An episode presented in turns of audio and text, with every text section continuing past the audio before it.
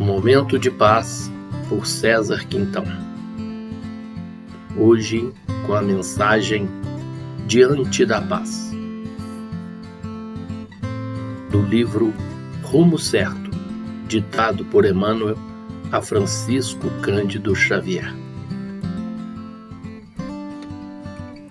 Entendendo-se a paciência, a maneira de ciência da paz, não procures a paz à distância, de vez que ela reside em ti mesmo.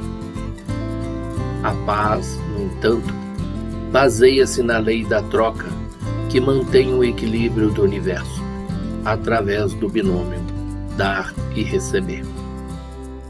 Semeia a paz a fim de que a recolhas.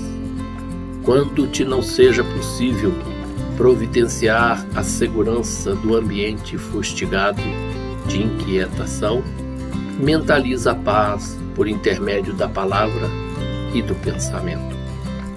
Ante os enfermos, cala os assuntos suscetíveis de criar agitação e oferecer-lhes a tranquilidade, relacionando temas capazes de garanti-la.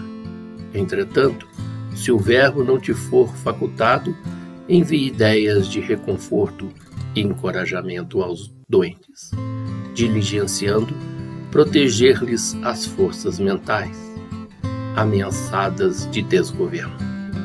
Surpreendendo a discórdia, permanece com a verdade e aclara o caminho, mas emite pensamentos de paz no rumo dos irmãos em contenta.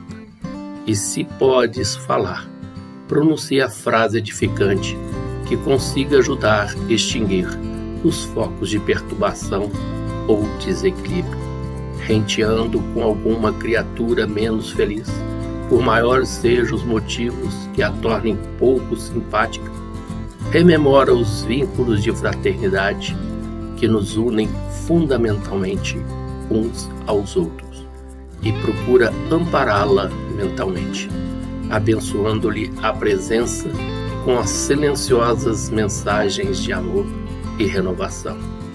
Se recebes notícias acerca das aflições e provas de alguém, endereça a esse alguém pensamentos de compreensão e consolo que lhe favoreçam o reajuste. Conversando, acalma os que te ouvem. Escrevendo, articula imagens de otimismo e confiança, serenidade e alegria. Lembrando amigos ou inimigos, envia-lhes votos de êxito nas tarefas e compromissos que abracem.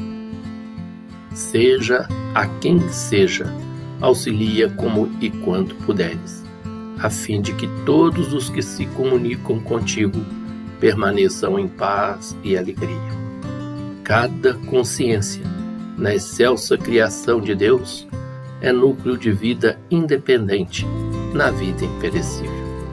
Reflete na importância de tua própria imortalidade e recorda, onde estejas, que a paz de teu ambiente começa invariavelmente de ti.